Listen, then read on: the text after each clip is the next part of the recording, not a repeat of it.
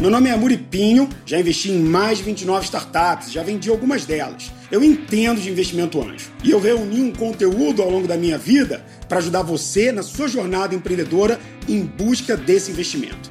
Episódio novo toda semana e a gente vai ter um conteúdo brabo aqui no estilo do Presida, que você já conhece. Chegou a hora de você encontrar o seu próximo investimento.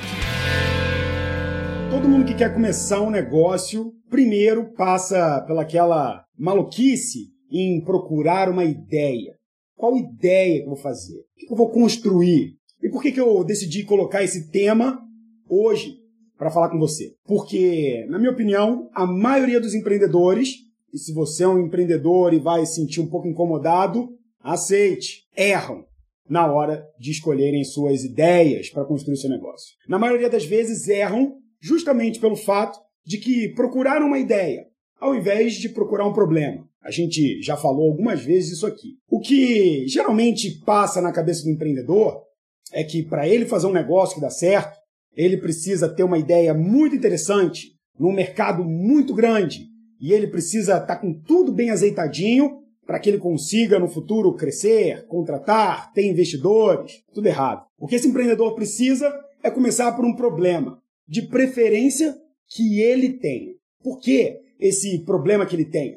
E se você já ouviu isso em algum outro lugar, continue comigo, porque eu vou mostrar para você que é um pouco mais profundo do que parece. Segundo a ACB Insights, a maioria das startups, mais de 60% das falhas de startups, acontecem porque esses empreendedores não construíram algo que as pessoas precisavam. Ou seja, ele construiu alguma coisa e no final ninguém queria usar aquilo. Mas por que, que um empreendedor faria algo é, que não tem demanda ou que não tem mercado? Porque ele sequer percebe que aquela ideia que ele está tendo é uma ideia que não existe um problema por trás ou alguém querendo. Se você vive um problema e decide investigar ele e decide criar o seu negócio, no mínimo uma coisa você tem certeza: você já garante que esse problema existe. É sério.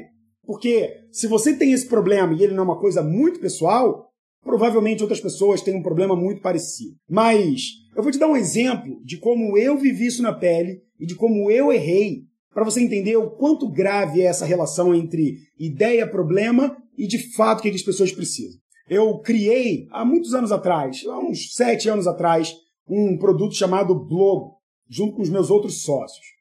E apesar de ser um produto super bacana, que ajudava blogueiros a publicarem múltiplos blogs através de um aplicativo para iPhone, para Mac, e era lindo, e todo mundo que usava falava que era muito legal, a gente se circulou, a gente colocou em volta da gente todos os nossos sonhos e todos os nossos desejos de construir um produto que traria magia para o criador de conteúdo.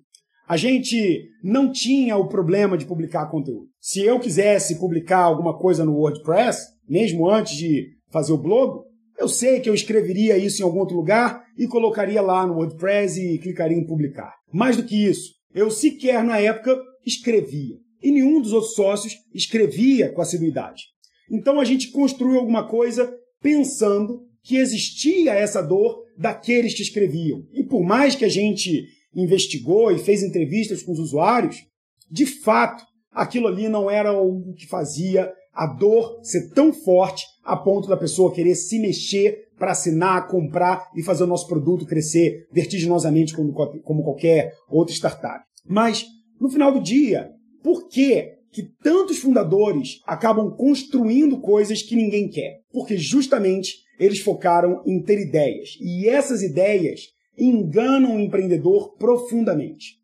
À medida que você vai colocando energia naquela ideia que você teve, porque você procurou uma ideia perfeita, você vai colocando tempo, esforço e muitas vezes até dinheiro. O seu cérebro tem um mecanismo muito inteligente de preservação.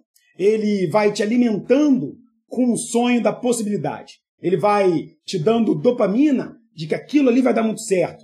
E você começa a acreditar piamente que você está no rumo certo, porque você está construindo algo que está realmente demandando muito esforço seu. Esforço colocado numa ideia não significa um negócio de resultado. E se a gente for começar a pensar é, o quanto que isso é importante na construção de uma startup, a gente começa a entender que, na verdade, o que você deveria fazer é procurar não algo que seja de um mercado gigante ou de uma dor que só você tenha ou de uma ideia que seja excepcional, mas você deveria procurar um problema que seja urgente para a maioria das pessoas. Urgente significa que não significa que muita gente vai ter no primeiro momento aquele problema. Urgente significa que para um grupo de pessoas, talvez para 50, 100 ou para as pessoas que estão em volta de você no seu trabalho, aquilo ali é tão importante a ponto dela abrir mão de tudo que ela está fazendo para comprar você. A urgência em resolver alguma coisa é a principal base para você construir um grande problema. E aí traz um paralelo para você entender que durante a construção desse seu negócio, enquanto você está procurando ideias para você ir construindo esse produto, a pergunta que eu faço para você é como que você escolhe se esse problema que você teve ou que você vive e que você acha que é uma baita de uma ideia tem que ter de tamanho de mercado. Na minha opinião, você tem dois jeitos de começar a entender se uma ideia ela tem um grande mercado, um pequeno mercado e quanto urgente ela é. Você vai fazer um produto que muita gente quer pouco ou você vai fazer um produto que pouca gente quer muito? É uma pergunta um pouco complexa, porque pouca gente querendo muito, talvez eu não ganhe tanto dinheiro assim. Muita gente querendo pouco, talvez eu consiga cobrar um pouquinho de cada um e ganhar. O jeito certo é o segundo: é fazer algo que pouca gente aparentemente quer, mas que elas querem demais. Porque no momento em que você decide fazer algo que realmente importa para aquelas pessoas, você vai ter os seus primeiros usuários que vão te ensinando a construir um produto que ao longo do tempo vai agradando um número maior de pessoas. Pensa na sua ideia que você, do outro lado, está ouvindo, a ideia que você quer construir do seu negócio, como se ela fosse um grande poço, um buraco. Você tem duas opções: fazer um buraco raso, muito grande, ou fazer um buraco, um fosso profundo, que vá para dentro da terra. O caminho certo é você escolher algo que você tenha realmente profundidade. Porque as pessoas que desejam pouco o seu produto, das duas uma, ou elas nunca vão comprar, ou elas nunca vão te dar um feedback ou se importar daquilo continuar existindo. Agora, se você faz algo que importa para muita gente, você vai ter um engajamento na construção desse produto que é muito importante. Primeira parte, então, desse episódio, desse vídeo, desse podcast, desse conteúdo que está consumindo, é você entender se esse problema é um problema que você vive, um problema que algumas pessoas têm, mas que elas têm profundamente, a ponto de abrir a carteira e comprar. Na Y Combinator, Paul Graham tem uma frase famosa: Make something people want. Crie alguma coisa que as pessoas querem. Querer no sentido de devorar, no sentido de abrir a carteira e contratar. Quando alguém faz um pré-lançamento de alguma coisa, você fala: Esse eu vou comprar com certeza. Pode lançar do jeito que for. Essas pessoas que se importam demais com o produto, que querem demais, não vão ficar chateadas se mesmo o produto funcionando e resolvendo o problema delas, tiverem algumas falhas acontecendo. Porque aquilo ali, mesmo aos seus trancos e barrancos, é tão importante na vida delas que elas dedicam tempo em fazer aquilo melhorar para continuar usando. É uma relação muito sutil, mas criar alguma coisa que realmente importa para alguém é a base para você ir construindo um negócio em cima disso. E à medida que você vai evoluindo a sua construção, aprendendo com seus usuários, expandindo de certa forma, você vai alargando esse buraco, mas a profundidade dele está cavada na vida das pessoas. Deixa eu te dar um exemplo é, das startups que a gente conhece para você entender o quão profundo tem que ser esse fosso e a não necessidade dele ser tão largo. O Airbnb, uma startup de bilhões de dólares, começou desse jeito. É, os fundadores entenderam que dentro do SXSW, um evento que acontecia em Austin, o número de pessoas que chegava na cidade era muito maior do que o número de hotéis disponíveis na região. Era uma luta louca por conseguir um quarto de hotel antes do evento. As pessoas pagavam fortunas por isso e muitas tinham que ficar em cidades distantes do evento para poderem participar. O que, que eles entenderam? Existe um problema aqui na cidade. As pessoas não conseguem vagas para participarem do evento. E se a gente achar as casas de algumas pessoas aqui para ajudar elas a participarem do XSW e ainda monetizar a economia local. Eles não pensaram em construir uma coisa gigantesca que fosse para o mundo inteiro, inclusive no Brasil. Não, eles pensaram em algo que era profundamente dolorido para as pessoas que iam para o Alce naquele momento. É claro que no momento que aquilo começou a dar certo, eles começaram a se perguntar: será que outras cidades que têm problema de hotel também não seriam bons lugares para Airbnb?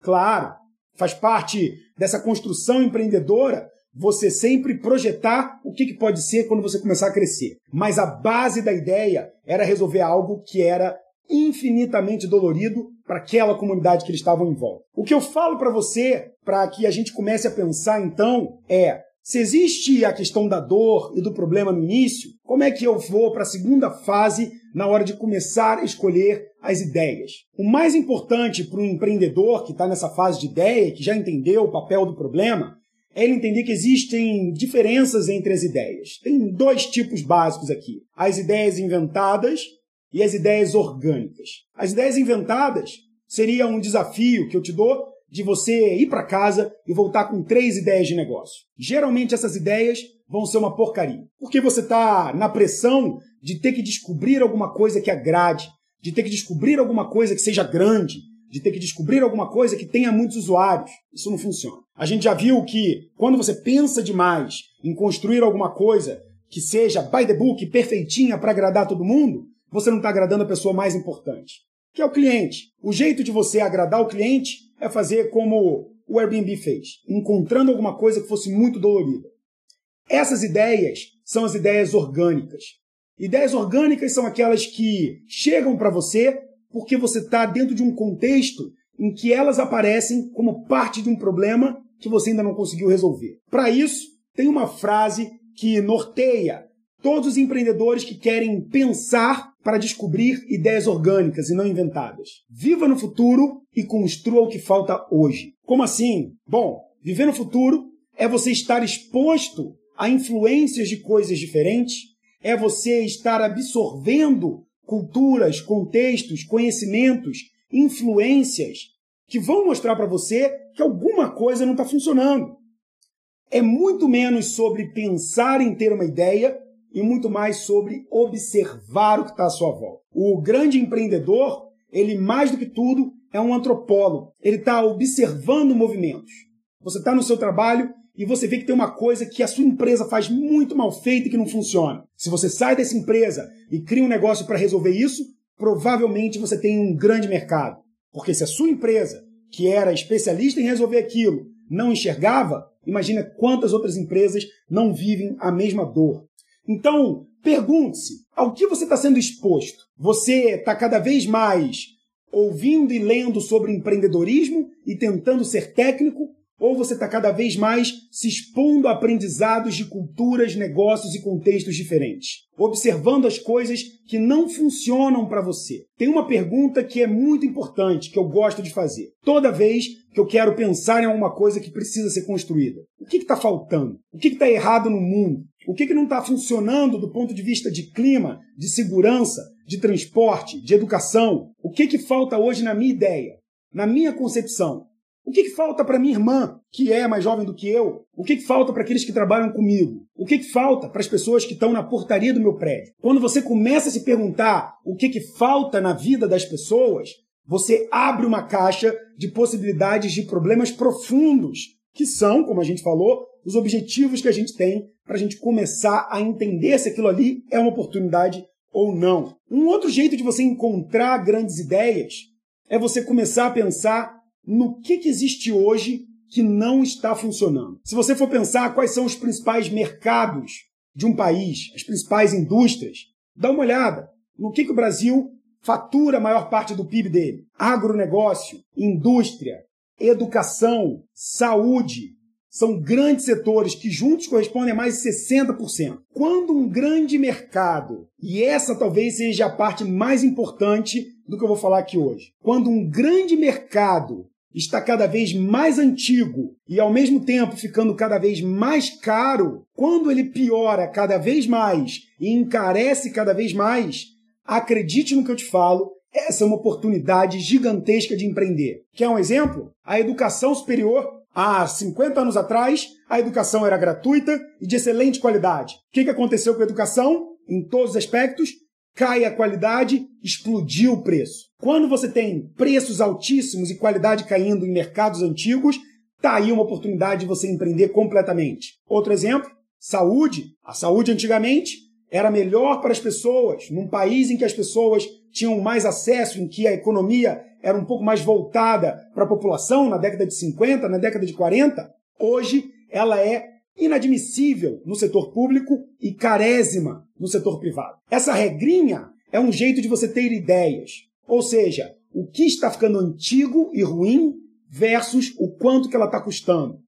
Em compensação, pensa no seguinte: uma televisão de 50 polegadas.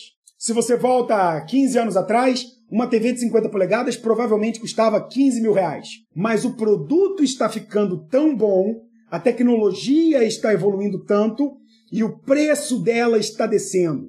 Existe espaço para você criar um novo produto no universo da construção de TVs que você vai pendurar na sua parede? Não, porque ele já está atingindo a eficiência. O segredo, então, da pergunta do que é ineficiente, do que não está bom e que fica, está ficando caro, é a eficiência. O que está melhorando, e as TVs estão melhorando, ficando cada vez mais finas, cada vez mais bonitas em alta resolução e abaixando o preço, significa que ele já atingiu a eficiência. Sai dessa. Vai para o próximo. Comece a se perguntar o que, que no mundo tem mudado que você gostaria de transformar mais barato ou trazer mais qualidade. Um outro jeito de você trazer boas ideias que são problemas é a gente entender qual é o core do nosso país. Vou fazer uma provocação para você. A grande base da população no Brasil é classe C, D e E. Quer saber um jeito de você criar um produto que tem alta demanda, alta necessidade e alto problema? Pega tudo que as classes A e B mais amam e tenta ver se você consegue construir para a classe C, D e E. Simples. Carros. Era uma coisa de luxo, exclusivo para quem tinha muito dinheiro. No momento em que eu popularizo ele, as pessoas começam a comprar. Planos de saúde, exclusivos de quem tem muito dinheiro. No momento que eu começo a baratear o meu plano, eu começo a democratizar. Cartão de crédito, taxas abusivas, só os ricos tinham. Mas agora a Nubank oferece um cartão mais fair para as pessoas, para os jovens que não têm tanta grana assim. Então, mais um exercício. Pegue tudo que é do mundo dos ricos, do mundo da classe A, e tente ver, será que não dá para adaptar com qualidade para a classe B, C, D e E? Ao fazer isso, pode ter certeza, tem uma base da população que sempre desejou o que todo mundo aqui queria, mas que não tinha grana para comprar e que vai adorar você ser do jeito certo deles. Os desafios de você escolher uma ideia são muitos, cara.